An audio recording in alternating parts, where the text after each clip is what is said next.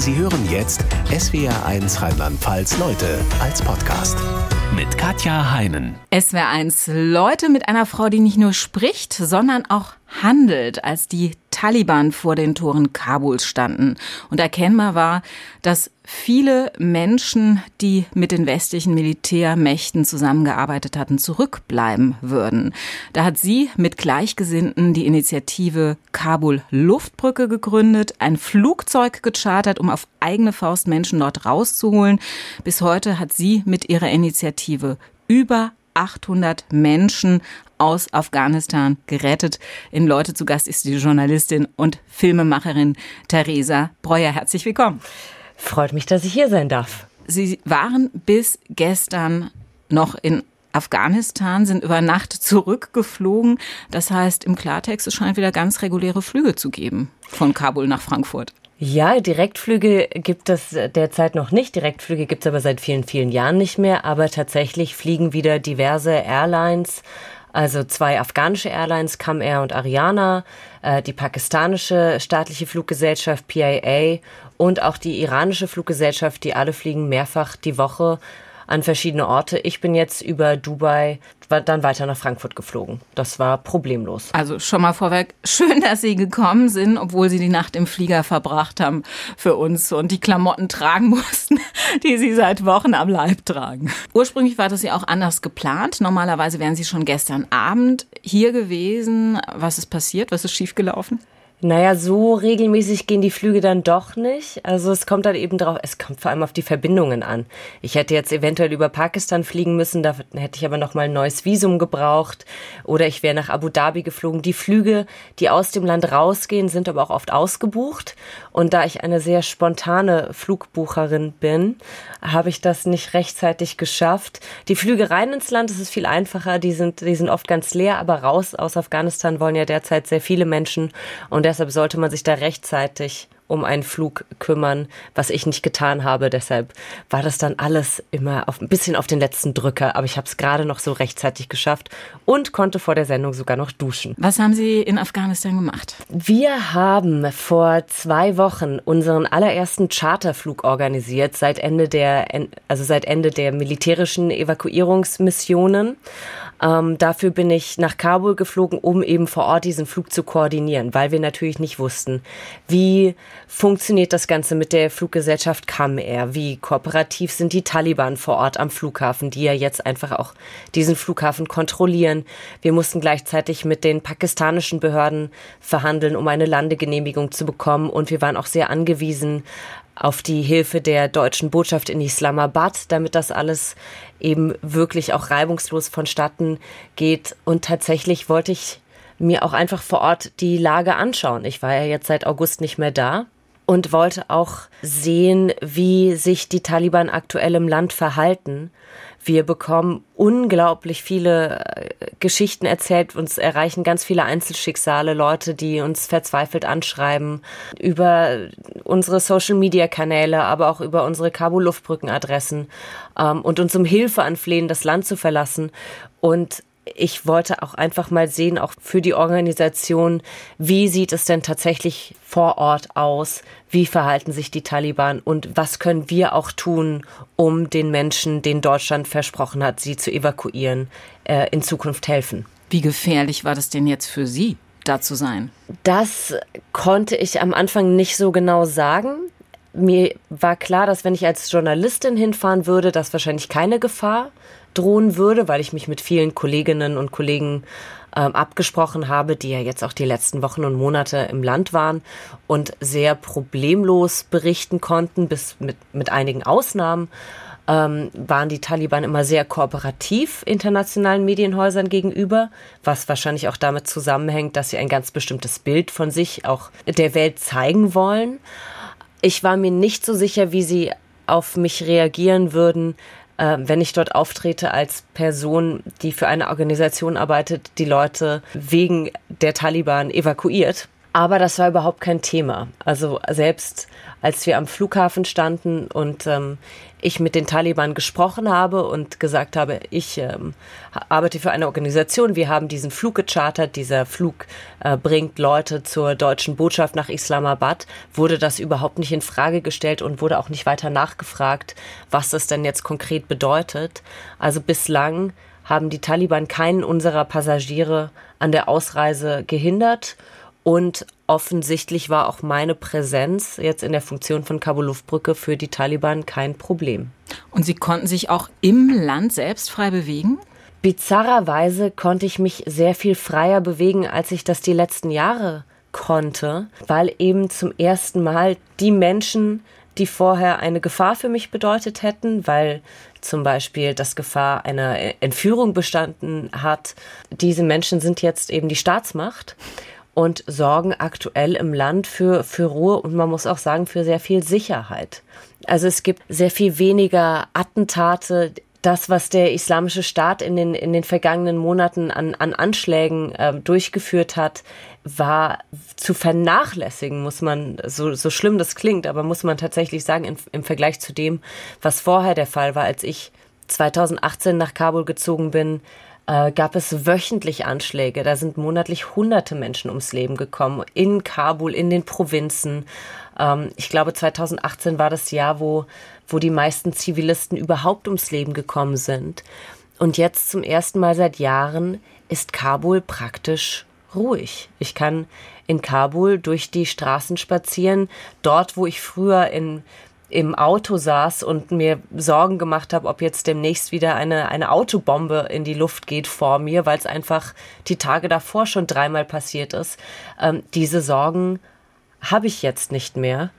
Und ich, ich kann jetzt auch weite Strecken über Land fahren, ohne Sorge zu haben, aktuell, dass irgendwelche äh, Banden oder Gangster äh, falsche Checkpoints aufsetzen und, äh, und äh, das nutzen, um, um Ausländer zu entführen und weiter zu verkaufen. Also tatsächlich ist das Land gerade so ruhig und so sicher wie seit vielen Jahren nicht mehr. Auch für Sie als Frau? Auch für mich als Frau, ja, auch für mich als Frau. Die Taliban haben ja ein sehr für mich bizarres Verständnis davon, wie man Frauen respektvoll behandelt. Aber die Taliban würden mich als Frau nie anfassen. Also sie haben kein weibliches Personal. Heißt, wenn es einen Checkpoint gibt und die Männer durchsucht werden, nach Waffen, nach, nach Sprengstoff, mich fasst niemand an. Ich werde auch nicht durchsucht, wenn ich in Ministerien reingehe. Der einzige Ort, wo ich als Frau durchsucht werde, ist, wenn ich ähm, in, in, das, in den Flughafen rein möchte. Und dann ist es eine ganz normale Sicherheitskontrolle wie an jedem anderen Flughafen auf der Welt auch. Würden die Taliban denn mit afghanischen Frauen genauso umgehen? Ja, also wenn afghanische, wenn, wenn Frauen im Auto sitzen, zum Beispiel an Checkpoints, dann winken die Taliban die Autos, in denen Frauen sitzen, meistens sofort weiter. Die Taliban gehen durchaus sehr viel rauer mit afghanischen Frauen um, also im Sinne von ähm, zieh mal dein Kopftuch gescheit an, Schwester. Aber sie fassen sie nicht an. Würden ähm, sie auch nicht prügeln oder doch? Das kommt auf die Situation an. Also wir kennen ja alle noch die Bilder von den, äh, von den Demonstrationen ganz am Anfang, als die Journalistinnen auf die Straße gegangen sind. Da gehen die Taliban dann durchaus auch mit Stöcken und mit, mit Schläuchen. Das sind oft so Gummischläuche, mit, mit denen die Taliban auf die Menschen einprügeln. Wir hatten die Situation jetzt auch ein paar Mal wieder, als wir Menschen über die afghanisch-pakistanische Grenze bei Torcham rübergebracht haben, wenn sich dann, wenn es Massenansammlungen gibt, wie damals am Flughafen, wie aber auch jetzt eben bei diesen Grenzübergängen, dann gehen die Taliban schon eben auch recht brutal gegen die Menschen vor, aber sie schießen dann in die Luft und sie gehen eben mit diesen Gummischläuchen, schlagen sie auf die Menge ein und das trifft dann auch Frauen und Kinder. Sie gehen aber jetzt nicht, bisher zumindest noch nicht, so gezielt gegen, gegen Frauen vor. Nicht so, wie sie es in den 90er Jahren getan haben. Also in den 90er Jahren, ähm, das haben ja auch viele Mütter von Freundinnen berichtet, wenn sie die Burka angeblich nicht richtig getragen haben auf der Straße, ähm, sind sie geschlagen worden von den Taliban mit Stöcken und eben mit Schläuchen. Aber bisher äh, passiert es zumindest in den Städten noch nicht. Zumindest sind da noch keine Berichte an mich herangetragen worden. Ich muss aber auch gestehen, dass ich natürlich nicht allwissend bin und jetzt auch gerade nur zwei Wochen im Land war und es sehr, sehr viele Teile des Landes gibt, in denen ich mich noch nicht bewegt habe und zu denen ich auch nichts mit Autorität sagen kann. Müssen sich die Frauen jetzt wieder komplett verhüllen? Nein, das müssen sie nicht. Die Frauen in Kabul, die meisten laufen nicht viel anders herum, als sie das vorher getan haben. Man muss sehen, Afghanistan war immer ein konservatives Land. Es gibt per Gesetz keine Kopftuchpflicht und trotzdem trägt jede Frau einen Schleier. Also Frauen tragen jetzt keine, keine Sandalen ohne Socken darunter zu tragen. Sie tragen keine kurzärmeligen Hemden. Es war schon immer so, dass die Shirts oder die Kleider lang genug waren, um den, um den Po zu verdecken. Jetzt sind die Kleider vielleicht ein Stückchen länger. Jetzt gehen sie irgendwie bis zum Knie. Aber die, die viele Frauen sind immer noch farbenfroh angezogen. Ähm, viele Frauen tragen auch immer noch nicht nur den Schleier so, dass es bis in die Stirn reinreicht, sondern durchaus, dass man noch den Haaransatz sieht. Also zumindest in Kabul sieht man da jetzt kein große, keine große Veränderung im, im Straßenbild. Interessant, da haben wir, glaube ich, zum Teil auch hier ein falsches Bild davon. Absolut. Ich glaube, das liegt auch daran, dass natürlich am Anfang eine sehr, sehr große Angst herrscht. Rührte auch daher, dass man einfach nicht wusste, wie würden sich die Taliban verhalten. Daher kam auch diese, diese gigantische Angst und Panik am, am Flughafengelände. Jetzt hat sich aber gezeigt, dass die Taliban vor allem, es gibt viele Checkpoints in der Stadt, aber die Taliban verhalten sich ruhig. Ähm, die Taliban sind einigermaßen höflich. Das kann natürlich perfide sein. Ich will nicht sagen, dass man dem trauen kann, aber zumindest aktuell sorgen sie schon sehr dafür, ein Image nach außen zu tragen, das eines von Recht und Ordnung und auch von Fairness ist. Hm. Ob das so bleiben wird, ist eine andere Frage. Man sieht natürlich gelegentlich weniger Frauen im Straßenbild. Ähm, es ist natürlich so, dass viele Frauen zu Hause bleiben und nicht mehr arbeiten gehen, nicht mehr zur Schule gehen. Aber wenn man das allererste Mal nach Kabul reisen würde jetzt, hätte man nicht das Gefühl, dass in dieser Stadt irgendetwas nicht stimmt. Man hätte das Gefühl, man wäre in einer einigermaßen normalen Stadt in, in Afghanistan. Trotzdem sagen Sie, es erreichen Sie Hilferufe immer mehr, dass Leute sagen, bitte, bitte holt uns raus. Also was motiviert diese Leute oder was sind das für Leute? Es sind einmal eben Leute, die, die mit westlichen Organisationen zusammengearbeitet haben, sei es mit den internationalen Truppen, mit der Bundeswehr, aber auch Organisationen wie der GIZ. Also diese Ortskräfte. Diese eben. Ortskräfte, ähm, aber auch Journalisten, von, um die sich Reporter ohne Grenzen zum Beispiel kümmert. Es sind so verschiedene Dinge. Einmal haben die Leute am Anfang diese Evakuierungszusage bekommen. Also man hat ihnen zugestanden, dass sie sich aufgrund ihrer Arbeit mit westlichen Organisationen in Gefahr befinden und deshalb evakuiert werden müssen und dieses Recht dazu haben und eben sich auch immer noch dafür fürchten, was eben passiert in einigen Monaten von jetzt, was, wie die Taliban sich dann verhalten werden. Weil tatsächlich ist es so, dass zum Beispiel viele Frauen einfach nicht mehr zur Arbeit gehen können. Gerade Frauen, die in Medienorganisationen gearbeitet haben. Natürlich ist es so, dass Ortskräfte, die NATO-Flüge für die Bundeswehr koordiniert haben, große Sorge dafür haben, dass sie, dass die Taliban sich rächen werden. Was vor allem die, die, die Hilferufe, die, die uns vor allem erreichen und auch sehr, würde ich sagen, sehr, sehr real sind, sind eben die von Frauen, von jungen, gebildeten Frauen, die nicht wissen, wie es in ihrem Leben weitergehen soll. Weil da hatten wir so als Beispiel eine Jurastudentin, die kurz vor ihrem Staatsexamen stand und sagt, und jetzt darf ich nicht mehr weiter studieren. Und dann hört das Leben, was sie für sich so geplant hatte, von einem Moment auf den anderen auf.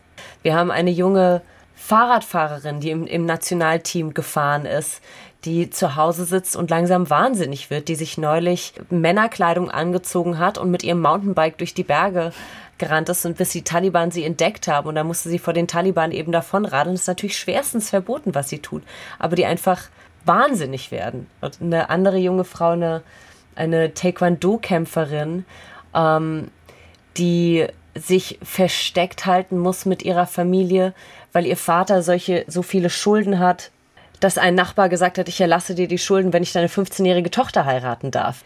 Da kommen so viele Sachen zusammen. Die Leute leiden nicht nur unbedingt darunter und vor allem Frauen leiden nicht nur unbedingt darunter, weil die Taliban jetzt morgen vor der Tür stehen könnten, um sie umzubringen, sondern sie leiden auch darunter, weil das Leben das sie sich vorgestellt haben, für das sie hart gearbeitet haben, das sie hart erkämpft haben, das auf Werten basiert, die wir ihnen auch 20 Jahre lang vorgelebt haben, dass dieses Leben jetzt von einer Sekunde auf die andere einfach vorbei sein soll.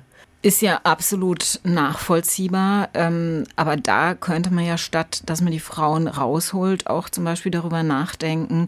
Man gibt Entwicklungshilfegelder, die werden notwendig sein. In Afghanistan wird eine schlimme Hungersnot herrschen, herrscht zum Teil jetzt schon.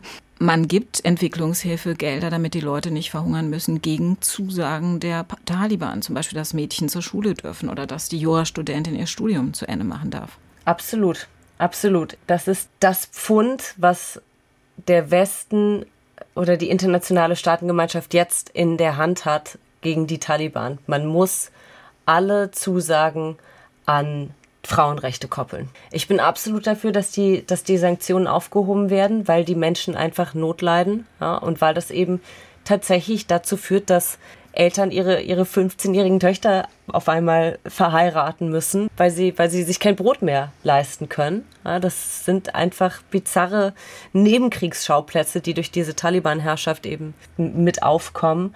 Ich, könnte mir auch vorstellen, dass die Taliban darauf eingehen müssen, weil sie wissen selber auch, dass der Westen sehr, sehr viel an diese, an die Frauenrechte hängt.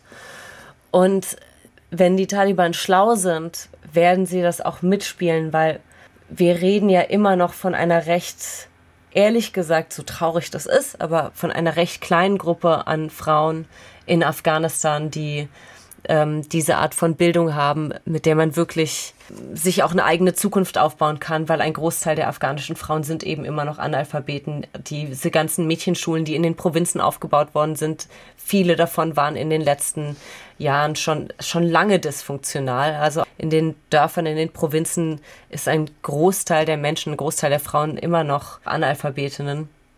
Insofern, wenn es der Westen schafft, einfach die Hilfsgüter, die Hilfszahlungen und das quasi Entfrieren der Konten daran zu koppeln, dass zumindest in den Städten die Frauen in die Schulen gehen dürfen, in die weiterführenden Schulen, äh, in die Universitäten, dann wäre schon viel geholfen.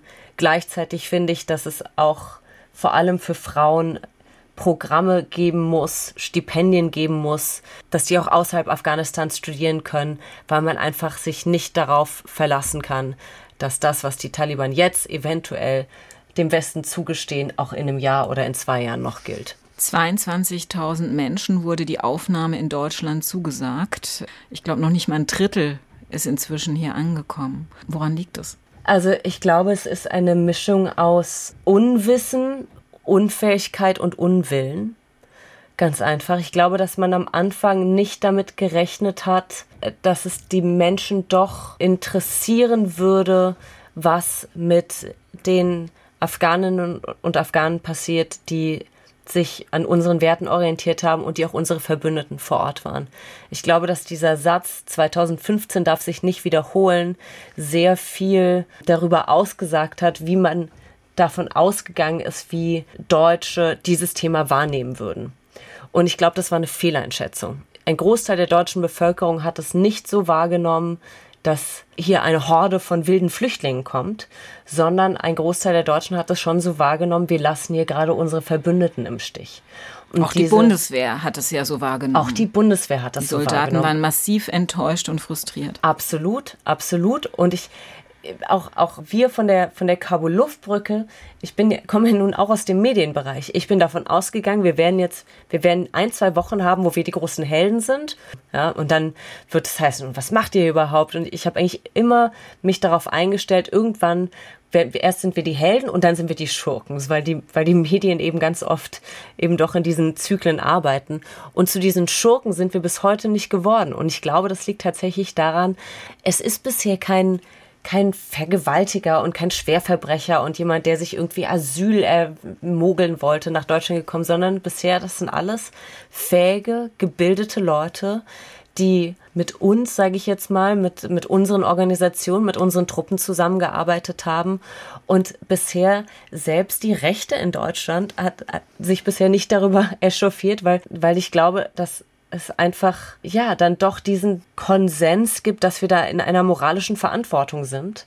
Und die muss wahrgenommen werden. Jetzt war nur das Problem, dass nachdem die Bundeswehr dann letztlich abgezogen war, die deutsche Bundesregierung keinerlei Ressourcen und auch kein Wissen vor Ort hatte, um diese Leute rauszubringen. Ja. Und das ist bis heute ein großes Problem. Und Sie haben das. Und wir haben das. Wir haben das, weil wir immer noch mit Leuten im Land zusammenarbeiten, weil wir natürlich auch muss ich auch fairerweise sagen, wir können natürlich auch anders arbeiten als die Bundesregierung, wenn wir mit, mit den Taliban verhandeln, sage ich jetzt mal. Ja, ich meine, das kann die Bundesregierung auch, aber natürlich müssen die sich ganz anders rechtfertigen. Ich glaube, dass es dann halt diese Periode gab, jetzt ist erstmal Wahlkampf, jetzt wird erstmal gar nichts getan.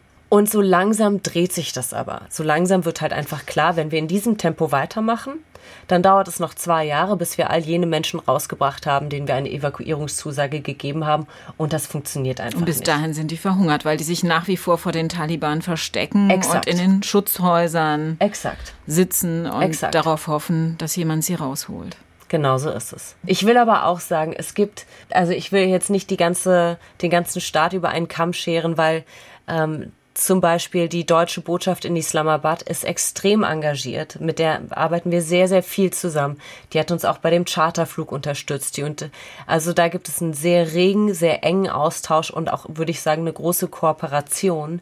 Weil man muss auch sagen, wir könnten ja niemanden rausbringen und nach Deutschland bringen, wenn es nicht die Unterstützung auch der deutschen Behörden gäbe. Weil wir können ja nicht einfach einen Flieger voll machen und in Deutschland landen. Wir brauchen ja auch die Unterstützung. Insofern, zumindest will ich an dieser Stelle auch nochmal ein großes Dankeschön an die deutsche Botschaft in Islamabad sagen, weil da wirklich fantastische Leute arbeiten. Sie haben ja gesagt, Sie konnten jetzt erst wieder einen Flieger chartern und Leute rausholen. Ähm, vorher haben Sie auf dem Landweg die Leute aus Afghanistan rausgeholt. Wie? Wir konnten deshalb erst jetzt einen Flieger wieder chartern, weil das einfach eine Frage von Spendengeldern ist. Okay. Wir sind spendenfinanziert und so ein Charterflug kostet eben ein paar hunderttausend Euro. Wir könnten, wenn wir mehr Spendengelder hätten, jede Woche einen Charterflug äh, nach, aus Afghanistan rausbringen. Das wäre überhaupt kein Problem. Daran liegt es nicht. Wir haben die Kontakte, wir können das logistisch stemmen. Von Pässe besorgen, Visa besorgen, Corona-Tests vor Ort äh, besorgen. Äh, wir haben die Kapazitäten für Hotels. Das ist eine reine Geldfrage über den Landweg bringen wir Leute raus in, mit einem sehr, sehr guten und eingespielten Team in Kabul. Wie genau das Ganze vonstatten geht, das äh, sagen wir nicht, weil wir uns zu operativen Details nicht äußern, um diese Missionen nicht zu gefährden. Verständlich, das läuft eben dann über die Nachbarländer eben einfach. Richtig. Bei Ihnen fing alles mit einem Charterflug auch an. Kurzer Rückblick ähm, auf die Zeit, bevor Kabul in die Hände der Taliban fiel. Sie waren damals in Berlin, haben Ihren Film über afghanische Bergsteigerinnen, den Sie zuvor gedreht hatten, geschnitten. Und Ihnen war klar, wenn die Taliban in Kabul einmarschieren, dann bekommen die drei Frauen, über die ich diesen Film gedreht habe, ein ernsthaftes Problem. Warum? Weil diese Frauen all das gemacht haben, was gegen die Werte der Taliban steht. Sie haben sich angezogen, wie sie wollten. Sie sind ähm, alleine wandern gegangen, also ohne einen, einen Mahram, einen männlichen Aufpasser. Sie haben ähm, sich auch mit Männern angelegt, auch in ihrem Viertel, wenn sie da mit dem Fahrrad durchgefahren sind. Sie haben äh, selber bestimmt, wen sie, mit wem sie zusammen sind. Sie haben selber bestimmt, was sie studieren. Sie sind im wahrsten Sinne des Wortes, haben sie durch dieses Bergsteigen und Wandern gehen gelernt, ihren eigenen Weg zu gehen. Und eine emanzipierte Frau ist, glaube ich, das, wovor sich die Taliban mehr als vor allem anderen fürchten, so wie das ja oft ist in patriarchalischen Gesellschaften, ist es vor allem die Angst vor der weiblichen Macht, ja, die einfach den Männern ihre Position streitig machen kann. All das haben sie getan und haben auch sehr, sehr laut eben gegen diese männliche Vorherrschaft in der afghanischen Gesellschaft gesprochen. und haben auch gezeigt, wie, wie wenig sie davon halten und dass sie das für sich nicht akzeptieren.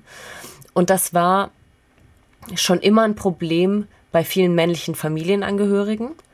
Also auch da erinnere ich mich, wie ich bei einer jungen Frau zu Hause saß und ihr Bruder mich ansah und sagte, wenn ich meine Schwester noch einmal auf einem Bild in den sozialen Medien sehe, dann bringe ich sie um.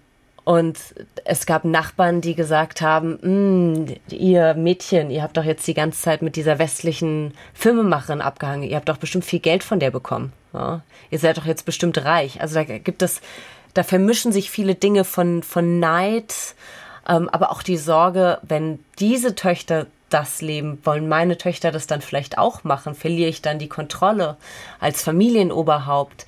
Ähm, das waren alles äh, Probleme, in die, die in dem Mikrokosmos dieser Frauen stattfanden und der natürlich jetzt dann in einem System, das diesen Männern wieder Recht gibt in all ihren Meinungen und äh, Vormachtstellungen, dass das dazu führt, dass den, den Mädchen etwas passiert. Diese Sorge war schon, war schon sehr groß. Plus, man konnte sich auch am Anfang überhaupt nicht sicher sein, ob den Taliban nicht auch daran gelegen ist, an ein paar dieser Frauen einfach auch mal ein Exempel zu statuieren. Sie haben dann Kontakt zu Ruben Neugebauer aufgenommen, der Sea-Watch gegründet hat und haben mit ihm zusammen die Idee entwickelt, wir chartern ein Flugzeug und holen die raus. Also, um das nochmal klar zu machen, am Anfang wollten Sie wie viele Personen rausholen? Diese drei Bergsteigerinnen plus? Die drei Bergsteigen plus mein, äh, mein Übersetzer und seine Familie und eine Bundeswehrortskraft, die über Ruben kam. Wir haben halt nur ein Flugzeug bekommen mit zwölf Sitzplätzen. Okay. Das war das Einzige, was wir irgendwie auf die Schnelle bekommen haben, was wir uns auch leisten konnten, weil wir mussten ja, die Idee kam ja noch am Tag, bevor die Taliban einmarschiert sind in Kabul. Und wir hatten, also es war, es war ein bisschen eine Geldfrage und es musste aber gleichzeitig, es konnte jetzt auch keine Cessna sein, weil das Flugzeug musste ja eine gewisse Reichweite haben, ähm, um es jetzt nicht nur bis nach Pakistan zu schaffen, sondern auch ein bisschen weiter. Im besten Fall bis nach Deutschland. Und so kam dann eben diese, diese zwölf, zwölfsitzige Maschine und genau, da wäre die Familie einer, einer Bundeswehrortskraft drin gewesen, die Familie meines Übersetzers und drei Bergsteigerinnen. Also erstmal wirklich so eine Schnapsidee. Die Maschine konnte leider nicht, nicht äh, starten, weil nämlich äh, die Amerikaner das nicht mehr zugelassen haben. Es durften dann nur noch militärische Flugzeuge landen. Da Richtig. hätte man ja eigentlich in dem Moment sagen können, blöder Mist, aber ähm, das war es dann, die Aktion. Sie haben nicht aufgegeben, sondern haben dann Kabul Luftbrücke gegründet und haben gesagt, äh, wir machen das jetzt alles etwas größer. Ja, ja das war, als wir diese Idee hatten, und es war tatsächlich im wahrsten Sinne des Wortes eine Schnapsidee, weil ich glaube, ich hatte schon, schon den ein oder anderen äh, Drink Intus, als wir damit um die Ecke kamen. Ähm, und da, die Idee mit dem Flugzeug war tatsächlich auch Rubens Idee. Auf so eine Idee wäre ich, wär ich niemals gekommen, aber dadurch, dass Ruben Pilot ist ähm, und sowieso ein komplett Wahnsinniger im absolut bestmöglichen Sinne, also das meinte ich mit ganz, ganz viel Liebe. Ähm, sind wir, ja, kamen wir eben auf die Idee, dann dachte ich, ja, alles klar, super, tolle Sache, dann probieren wir das doch mal. Und sind dann eben so weit gekommen, dass wir zumindest diesen Flieger hatten, der dann eben nicht keine Landegenehmigung mehr bekommen hatte. Und in dieser Zeit, als wir, während wir dieses Flugzeug organisiert hatten, sind die Taliban eben einmarschiert. Und das Ganze hatte so eine, die Dimension des Ganzen, die Dimension dieser Katastrophe und die panischen Anrufe, die mich dann erreicht haben, haben dem Ganzen eben eine Größe verliehen, die ich so in meinem ganzen Leben bei noch nichts erlebt habe. Nichts. Also es war so klar, als dieser Helikopter von der amerikanischen Botschaft abhob und mir dieses Zitat in den Sinn kam von beiden, was er, glaube ich, im Juli gesagt hat, es wird nicht wie in Saigon ein letzter Helikopter abheben. Und genau das passierte, dachte ich, das kann nicht wahr sein. Das ist, das ist einfach dieser Saigon-Moment meiner Generation. Es kann nicht wahr sein, dass wir da jetzt einfach weiterhin zuschauen und dachte dann, jetzt sind wir doch Leute, die schon sehr viel sehr viele Dinge möglich gemacht haben in unserem Leben, wo andere gesagt haben, ihr spinnt ja wohl total, nie im Leben geht das, warum es jetzt nicht auch weiter probieren? Ja. Sie haben dann einen Airbus gechartert. ja. Mit ein paar hundert Sitzplätzen. Ich wüsste noch nicht mal, wie man Airbus chartert. Also wie macht man sowas? Äh, das müssen Sie Ruhm fragen. Das wusste ich auch nicht. Also inzwischen weiß ich ein bisschen mehr darüber. Tatsächlich gibt es da sogenannte Broker, die man anruft und sagt, äh, ich hätte, bräuchte einen Flieger, der soll da und da hin. Äh, was kostet das? Und diese Broker ich meine, es ist im Prinzip wie ein Reiseanbieter. Ruft man an und, und guckt, ja, was für Möglichkeiten gibt es. Äh, ein Flugzeug zu chartern ist nicht so schwierig. Unsere Schwierigkeit war, eine Airline zu bekommen, die nach Kabul fliegen wollte zu dieser Zeit. Und dieses, dadurch, dass sie eine zivile Maschine war, brauchten wir auch gleichzeitig noch ein sogenanntes NATO Call Sign, also quasi eine militärische Kennung für dieses Flugzeug, weil eben nur, nur Militärflugzeuge auf diesem, ähm, auf dem Flughafengelände landen durften. Das hat Ihnen das Auswärtige Amt dann besorgt? Ja, das ist die Bundeswehr hat uns das besorgt. Das ging ging tatsächlich über die Bundeswehr so, in jetzt Deutschland. ist es ja auch nicht ganz so preisgünstig, so einen Airbus zu chartern. Was kostet sowas? Ach, das waren, ehrlich gesagt, weiß ich das gar nicht mehr. Ich, Aber Sie hatten viele Spendengelder damals Wir haben bekommen. unglaublich viele, ja. Es gab eine, äh, eine Explosion der Solidarität, muss man sagen, in diesen ersten Tagen. Ähm, und das ging vor allem zurück eben auf, auf Ruben und ähm, und den äh, grünen Politiker Europaparlamentsabgeordneten Erik Marquardt, die eben zusammen diese, diese Initiative ähm, Civil Fleet schon gegründet hatten. Und über die haben vor allem zu Spenden aufgerufen. Und da ging sehr, sehr viel Geld ein in den ersten Tagen. Also so, dass wir auch mehrere Airbusse hätte, hätten chartern können ähm, wenn sich die Möglichkeit ergeben hätte. So, Sie sind aber erstmal mit dem einen rübergeflogen, mit militärischem Kennzeichen, alles ganz offiziell. Nur das Problem war, die Passagiere fehlten, als sie gelandet sind. Die waren zwar unterwegs, eigentlich mit fünf Bussen zum Flughafen, sind aber erstmal nicht angekommen. Sie haben gedacht, sie bleiben eine Stunde, laden die ein, fliegen wieder zurück. Was war mit denen? Wo haben die festgehangen? Die haben festgehangen, weil wir leider zu dem Zeitpunkt noch darauf spekuliert, was heißt spekuliert wir hatten, wir hatten daran gearbeitet, ähm, mit Hilfe des katarischen Außenministeriums eine Eskorte für unseren Konvoi zum Flughafen zu organisieren. Diese Eskorte ist aber in letzter Minute gescheitert aus verschiedenen Gründen, die mit deutscher Bürokratie zu tun haben, auf der einen Seite, aber auch mit Entscheidungen der Taliban auf der anderen Seite, ähm, die dann irgendwann den Kataris untersagt haben, weiterhin äh, afghanische Passagiere zum Flughafen zu bringen. Sie wollten dann nur noch, dass mit der Hilfe von Katar nur noch Ausländer zum Flughafen kommen. Das heißt, wir mussten uns dann neu aufstellen und mit, mit einem anderen Team zusammenarbeiten, das unseren, unseren Konvoi dann zum Flughafen gebracht hat, was am Ende dann eben eine Herkulesaufgabe war von insgesamt äh, knapp 72 Stunden. Der Airbus, den sie gechartert hatten, der musste erstmal abheben. Er hat 18 Leute mitgenommen, die eigentlich äh, eine Aufnahmezusage von Portugal hatten, aber nicht ihre Leute, die sie eigentlich hätten transportieren wollen. Sie selbst sind dann am Flughafen geblieben. Wie lange hat es gedauert, bis die Leute da waren? Ich bin am ähm, Mittwoch gelandet. Am Donnerstag ist die Bundeswehr abgezogen. Freitag hat es unser Konvoi, am Donnerstag war ja dann nachmittags auch dieser gigantische Terroranschlag vor dem Abbey-Gate. Da sind unsere fünf Busse dann die ganze Nacht durch die Stadt gekreist und mussten sich ja gegen Angreifer wehren und, und gegen Banden und Menschen, die sich heimlich im Gepäckfach versteckt hielten und so weiter. Und das ging dann weiter bis zum Freitag. Freitagnacht ist dann, ist, ist der Konvoi dann gescheitert, ist nicht reingekommen ins Flughafengelände und daraufhin dachten wir auch, dass die Mission gescheitert wäre.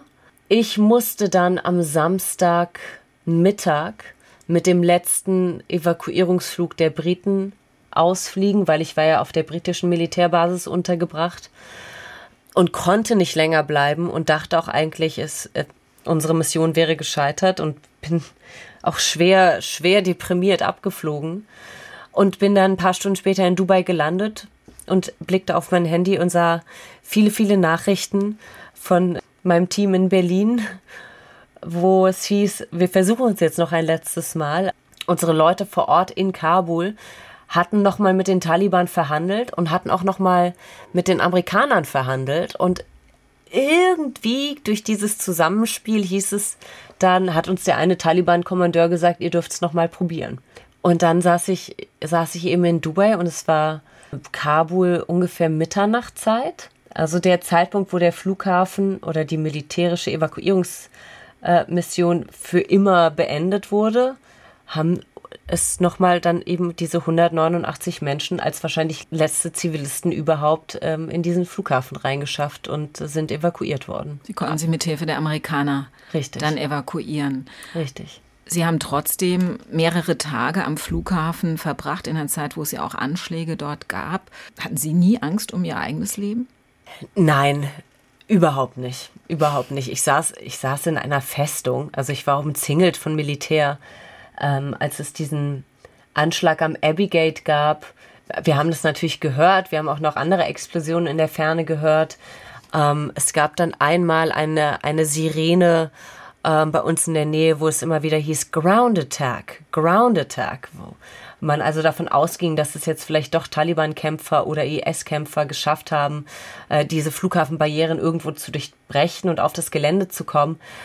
Und wir sind dann von den Briten ähm, zusammen mit den Menschen, die, die evakuiert wurden, weil die Briten haben ja am laufenden Band quasi evakuiert, ähm, sind wir in einen Raum gesteckt worden und dieser Raum war dann umzingelt von schwer bewaffneten britischen Militärs.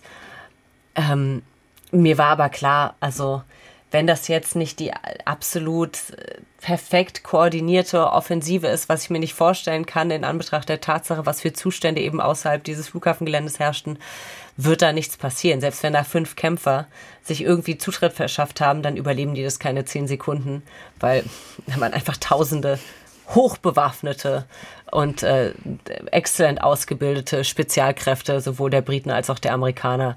Ich habe mir da keine Sorgen gemacht.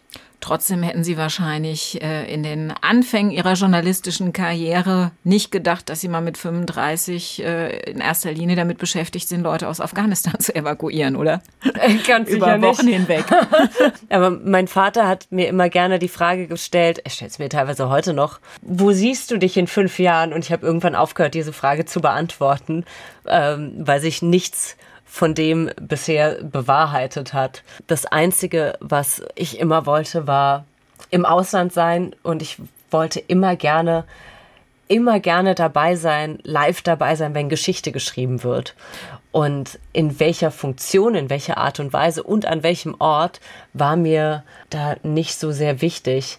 Aber Weltgeschichte live mitzuerleben, darum ging es mir eigentlich immer. Insofern aber Sie haben im. Lokaljournalismus hier in Mainz angefangen, bei der Allgemeinen Zeitung. Naja, ich meine, darf jeder. also auch hier wurde Weltgeschichte das gehört geschrieben. dazu. Also Buchdruck wurde ich hier will, erfunden. Ich muss genau. mal sagen, wer nicht über die Schneckenplage bei den Kleingärtnern geschrieben hat oder Niedrigwasser im Rhein, ähm, man muss sich man muss sich den Weg dahin auch verdienen, finde ich. Niemand fängt an mit Evakuierungen ähm, in Afghanistan oder, oder den großen Frontberichten in Mosul. Man fängt klein an und ich kann mich noch sehr gut erinnern, äh, wie der Junge hieß, der damals den Vorlesewettbewerb der Sechsklässler gewonnen hat. Hallo Jonas. und es gehört einfach dazu. Das ist, ich finde das immer noch super. Im Lokaljournalismus anzufangen, finde ich, gehört, gehört zu, zu einer journalistischen Karriere dazu. Sie haben in diversen Ländern des Nahen Ostens gelebt und von dort aus berichtet, aus Israel, dem Libanon, Ägypten, Syrien und zuletzt eben aus Afghanistan. Was hat Sie genau an diesen Ländern des Nahen Ostens so fasziniert? Ich glaube, dass es vor allem der 11. September war, der mein politisches Erweckungserlebnis war. Ähm, ich, das war einfach ein das erste Mal, dass ich bewusst ein Ereignis mitverfolgt habe, von dem ich wusste, das wird die Welt verändern, das wird die Geschichte verändern, das wird Generationen prägen mit dem, was passiert. Und damals habe ich dann eben eben vor allem angefangen, mich mit den Ländern zu beschäftigen. Ich bin dann, sobald ich konnte, recht viel auch in den Nahen Osten gereist.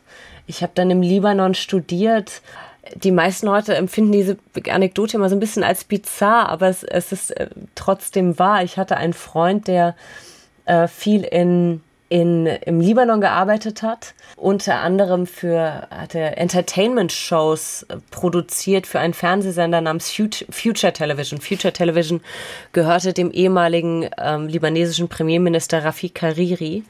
Und Hariri ist dann 2005 äh, in die Luft gesprengt worden. Und dadurch hat mein damaliger Freund seinen, seinen Job verloren, weil Future Television jetzt keine Entertainment-Shows mehr produziert hat, sondern jetzt auf einmal sehr politisch werden musste. Und das fand ich hoch faszinierend, dass man in einem Staat arbeiten kann, wo der Chef in die Luft gesprengt wird. Das ja, hat mich einerseits sehr neugierig gemacht, welche Dynamiken dahinter stecken, wie auch Politik gemacht wird in solchen Ländern. Ähm, mich hat es aber auch vor allem fasziniert, wie Menschen sich in Extremsituationen verhalten und wie, wie ich glaube, das war's. Das war's hauptsächlich. Das Verhalten von Menschen in, in Extremsituationen, im Guten wie im Schlechten. Das kann man, kann man eben in Krisengebieten doch immer sehr viel leichter beobachten als ähm, jetzt zum Beispiel im Prenzlauer Berg, wo äh, wo ich sonst bin, wenn ich in Deutschland bin. Hm. Das hat mich immer, immer fasziniert. Sie machen ja keine politische Berichterstattung aus diesen Ländern in eigentlichen Sinne, sondern Sie porträtieren immer besondere Menschen. Was sind es für Menschen, die Sie besonders faszinieren? Es sind vor allem Menschen, die sich, die sich gegen alle Widerstände behaupten. Wir wachsen in einer Gesellschaft auf, wo wir lernen, viele Dinge in Frage zu stellen. Zumindest bin ich so aufgewachsen. Es muss immer alles hinterfragt werden. Man muss sich selber hinterfragen. Man hinterfragt Fakten. Man, man stellt Fragen. In vielen Gesellschaften ist das nicht so. Ich würde sagen, zum Beispiel in der afghanischen Gesellschaft gibt es auch im Unterricht ist viel Frontalunterricht. Da ist wenig Diskussion. Auch in den Familien ist wenig Raum für Diskussion. Da, wenn das Familienoberhaupt sagt, das wird gemacht, dann wird das gemacht und eben nicht in Frage gestellt. Und mich hat es schon immer fasziniert, dass es Leute gibt, die Dinge dann trotzdem in Frage stellen und die trotzdem Dinge für sich entscheiden und die Dinge, Dinge tun, die für, für uns so ähm, einfach erscheinen, für die aber bedeutet, dass sie eventuell sogar ihr Leben damit aufs Spiel setzen. Gerade bei, bei Frauen hat mich das immer fasziniert. Ja, also einfach zu sagen, lieber Onkel, ist mir jetzt egal, was du darüber denkst, aber dieser Rock geht jetzt halt nur fünf Zentimeter über meinen Hintern drüber und nicht 30 Zentimeter, wie du das gerne hättest. Und dass das schon ein Akt der Rebellion ist, der tatsächlich auch so gefährlich sein kann, dass, dass der Onkel ein Grün und Blau schlägt, dass sie das trotzdem machen. Das fand ich schon immer faszinierend, dass einfach, dass es Leute gibt, die ähm, gegen alle Widerstände das tun, was sie für richtig halten, für sich für richtig halten. Das ist etwas, was für mich ähm, auch so ein bisschen meinen Glauben an den freien Willen bestärkt. So wie diese drei Frauen, äh, ihre drei Bergsteigerinnen, über die sie diesen Film gedreht haben. Richtig, ja. Sind die in Sicherheit, diese drei Frauen? Mit denen ist ja alles gestartet, ihre Rettungsaktion. Die sind in Sicherheit, die sind äh, jetzt auch alle in Deutschland und die äh, sehe ich auch heute Abend zum ersten Mal und da freue ich mich sehr, sehr, sehr drauf. Ich weiß aber auch, dass es, dass es den Frauen jetzt nicht gut geht, gerade. Also, dass natürlich ähm, all das, was sie sich für ihr Leben erhofft haben und erträumt haben, nämlich ihre eigene Gesellschaft zum Positiven zu verändern, Vorbilder für andere Frauen in Afghanistan zu sein, dass sie damit jetzt erstmal gescheitert sind.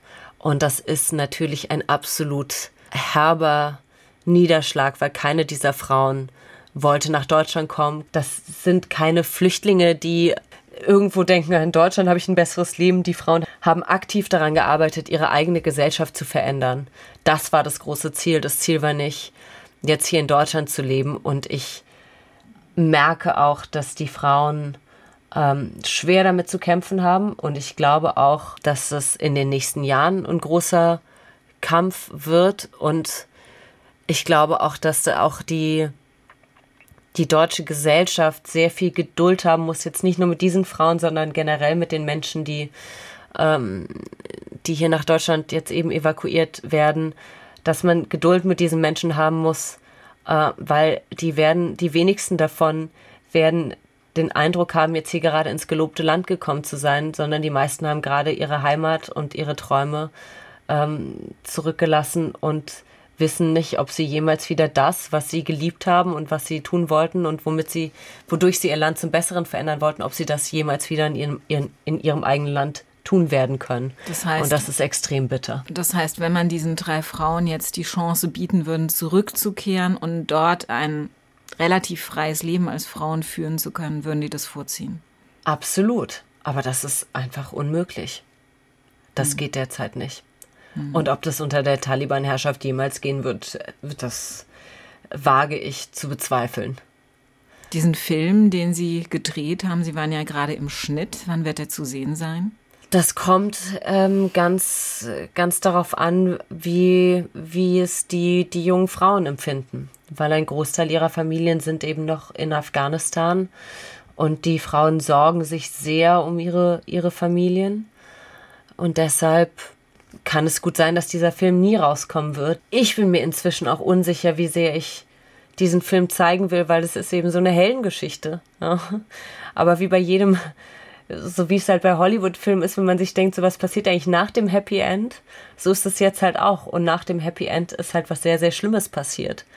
Vielleicht ist es auch okay, den Film erst in ein paar Jahren zu zeigen, ähm, wenn auch diese Frauen sich ein neues Leben erarbeitet haben, weil ich glaube, ich kann mir nicht vorstellen, dass auch nur eine von denen sich jetzt diesen Film anschauen würde und irgendetwas anderes als ein gebrochenes Herz dabei hätte, sich, sich das anzugucken, diesen Erfolg, der jetzt ins absolute Gegenteil verkehrt wurde.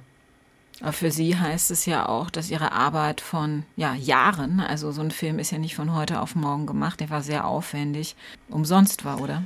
Ja, das ist natürlich sehr schade. Andererseits war auch immer die Prämisse bei diesem Film zu sagen, es geht halt nicht um mich, also ich habe natürlich, selbstverständlich habe ich auch ein Ego und natürlich wäre ich gerne über einen roten Teppich spaziert mit diesem Film. Ähm, aber es ging immer doch auch darum, die Geschichte dieser Mädchen zu erzählen. Und da, finde ich, sollen sie auch mitreden können, ob und wie die noch erzählt wird. Ähm, das ist das eine. Und das andere ist, dass ähm, für mich auch das Filmemachen und der Journalismus selbst ganz generell immer vor allem auch ein Vehikel war, bei spannenden Dingen dabei zu sein. Und für mich war es schon das Größte, einfach diese Mädchen zu begleiten und mit denen auf diesen Berg zu steigen. Wenn dabei jetzt noch ein Film herausgekommen wäre, hätte ich das ganz toll gefunden. Ich hätte den gerne gezeigt. Ich hätte den aber dann schon gerne vor ein, zwei Jahren gezeigt. Es fühlt sich jetzt aktuell gerade nicht richtig an und ist auch nicht das, was mir bei der ganzen Erfahrung das Wichtigste ist. Weil sagen wir mal so, wenn es diese, diese Erfahrung nicht gegeben hätte oder diese, diesen Willen, diesen Film zu machen, dann würde jetzt all das nicht passieren und das ist definitiv noch mal eine Nummer größer. Dann wären jetzt wahrscheinlich 800 Ortskräfte mehr in Afghanistan zurückgeblieben, Absolut. die Sie rausgeholt haben. Absolut. Ja. Frau Breuer, für diese drei Bergsteigerinnen wird es das erste Weihnachten in Deutschland sein. Sie werden auch an Weihnachten in Deutschland sein. Was wäre Ihr größter Weihnachtswunsch? Für mich oder für die Frauen? Für Sie erstmal. Ganz ehrlich, mein größter Weihnachtswunsch wäre, dass ich einfach mal ein paar Tage äh, mit meiner Familie verbringen kann, weil ich habe tolle Eltern und ich habe vier Geschwister und inzwischen auch zwei Nichten, die ich über alles liebe und die ich einfach unglaublich gerne mal wieder für ein paar Tage sehen würde, ohne dass ich die ganze Zeit am Computer sitze oder in, ins nächste Krisengebiet fliege. Ich würde mich auch gerne mal wieder um meine eigene Familie kümmern. Aber das müsste doch gerade an Weihnachten möglich sein, oder? Absolut. Und niemand kocht so gut wie meine Mama insofern. Frau Breuer, haben Sie ganz herzlichen Dank für das Gespräch. Ich habe für Sie jetzt zum ersten Advent ein kleines Vorweihnachtsgeschenk. Ich greife mal kurz in meine Tasche. Keine Angst, ich habe sie nicht bekocht. Das will ich ihrer Mutter nicht wegnehmen. Aber als kleines Dankeschön, dass Sie Zeit für Leute hatten, gibt's diesen Abreißkalender hier. Äh, starke Worte von starken Frauen, so wie Sie eine sind. Und im Jahr 2022 wird sie dann jeden Tag einen Spruch einer anderen starken Frau begleiten und sie hoffentlich dazu motivieren, ihre Ziele so weiter zu verfolgen, wie sie das aktuell tun. Das ist ja wunder wunderschön von Ihnen. Vielen, vielen Dank. Da freue ich mich sehr darüber. Ich danke Ihnen, dass Sie Zeit für Leute gefunden haben und alles Gute. Dankeschön. SWR 1 Rheinland-Pfalz Leute